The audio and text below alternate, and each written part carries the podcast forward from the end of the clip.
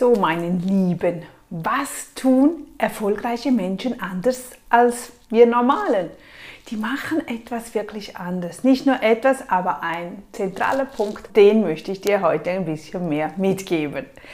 Und zwar, erfolgreiche Menschen leben in der Realität. Die leben im Hier und Jetzt. Was meine ich damit? Kennst du das? Ich habe Mitarbeiter, die kommen manchmal und sagen, wow, heute ist viel gelaufen. Das ist so ein Bauchgefühl und er sagt, heute haben wir viel Umsatz gemacht, heute haben wir das gemacht oder das gemacht. Das sind so Bauchgefühle, die wir doch jeweils haben. Oh, ich habe viel Geld verdient, ich habe dies oder jenes. Hm, die Frage ist jetzt aber, stimmt denn das auch? Und das möchte ich dir heute mitgeben. In diesen Dingen sollten wir nicht auf unser Bauchgefühl hören. Auf dem Bauchgefühl sollten wir sonst hören, wenn es darum geht, Entscheidungen zu treffen, auf Inspirationen zu hören, zu hören, was will man uns überhaupt sagen, was kommt da für Blitzgedanken, ja, dann schon. Aber wenn es darum geht, zum erfolgreicher zu werden, egal ob das mit, wenn du mehr Geld haben möchtest, Schulden abbauen, erfolgreicher im Business, neue Produkte lancieren, egal was, mehr Instagram-Followers, Facebook, äh, ich weiß nicht, was dir wichtig ist, das, was dir wichtig ist, was wir dann tun sollten, das kopieren wir mal von den Erfolgreichen und zwar analysiere die Zahlen. Wahnsinnig, oder? Hört sich nicht so toll an, ähm, aber es ist wahnsinnig wichtig. Wir müssen jeden Tag schauen, wie ist der effektive Stand. Also, wenn ich mehr Geld auf meinem Konto haben möchte und will, dann muss ich einfach täglich die Zahlen kontrollieren. Und zwar, damit wir die Richtung sehen und nicht das Gefühl, das uns das sagt. Oder Bestellungen oder Umsatz. Ich muss dann jeden Tag die Umsätze anschauen, damit ich wirklich effektiv weiß, haben wir nur einfach viel mehr gearbeitet, weil wir vielleicht kompliziertere Kunden hatten, weil wir vielleicht Probleme mit dem Einpacken hatten oder wie auch immer und wir das Gefühl hatten, hey, heute war richtig anstrengend, heute haben wir viel getan. Ja, aber haben wir auch mehr Produktives umgesetzt? Das sehen wir nur bei den Zahlen. Dasselbe auch, wenn wir abnehmen wollen wenn wir auf das Körpergewicht achten, da gibt es auch Tage, da fühlt man sich leicht und locker und hat das Gefühl, wow, ich habe abgenommen, ich bin wieder voll auf Kurs. Und dann gibt es Tage, wo man sich so schwer fühlt, alles kommt einem zu klein vor, man fühlt sich absolut nicht wohl, man hat das Gefühl, ach, ich hätte 5 oder 10 Kilo zugenommen. Also mir geht das oft. Was tue ich dann? Ich nehme die Waage nach vorne. Die nehme ich sehr oft nach vorne, um zu kontrollieren, bin ich noch auf Kurs oder drifte ich da langsam weg? Manchmal, wow, da, ich habe das Gefühl, dass ich zugenommen hätte, dass ich und dann stehe ich da drauf und ich habe weniger Kilos, als ich vorher hatte. Oder? Also Fakten zählen, Fakten zählen.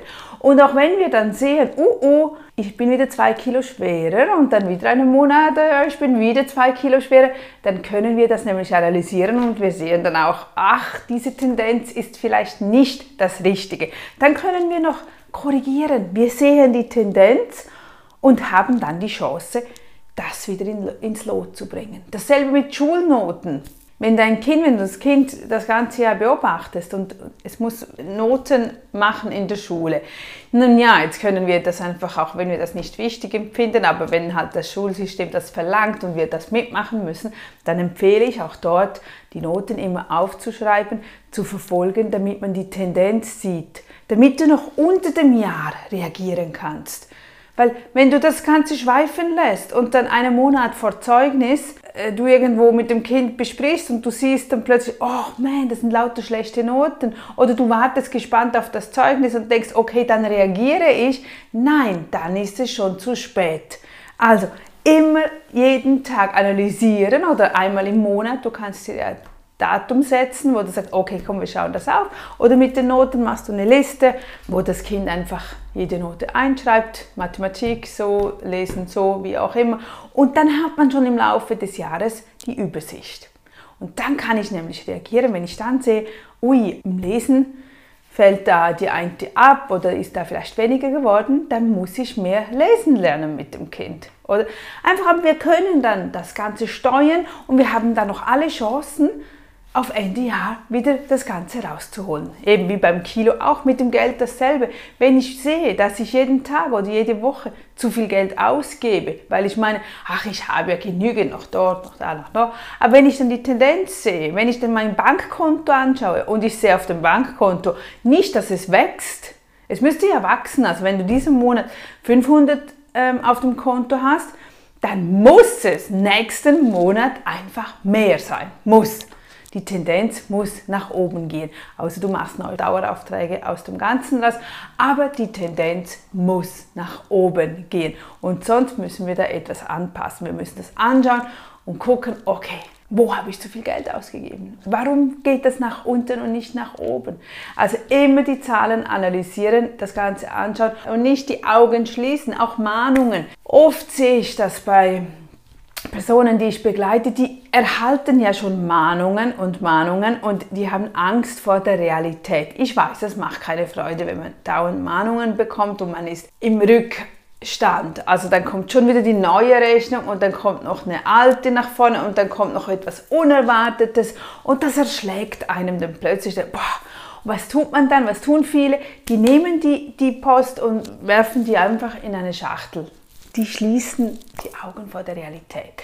Das Problem ist einfach, die wird uns aufholen, wir können nicht davor wegrennen. Geht einfach nicht. Jetzt hol jemandem dazu, wenn du das alleine nicht schaffst oder wenn du dich einfach nicht motivieren kannst oder sonst. Öffne es, mach Listen, leg das hin und sagst du dir, und jetzt bemühe ich mich darum. Weil es kommt ja alles schleppend rein. Also nicht die erste Mahnung schon in die, in die Schachtel legen, sondern wirklich bei der ersten Mahnung schon reagieren. Sofort als Priorität bezahlen, sofort dem Rechnungssteller Kontakt vielleicht aufnehmen, zu sagen, okay, ich komme einen Monat verspätet oder wie auch immer, jedenfalls sofort im aktuellen Tag leben und dann reagieren, damit es dich eben danach nicht einholt, weil, weil das wollen wir nicht. Also, und auch mit ob, ob Business, egal was, wenn du siehst, wenn du mehr Instagram-Followers haben möchtest und dein Feed oder irgendetwas kommt nicht an und du verlierst jeden Tag weniger und weniger und weniger, dann frag dich, okay, vielleicht habe ich meine Zielgruppe geändert. Vielleicht waren das vorher Bastelkunden und jetzt spreche ich viel mehr übers Kochen.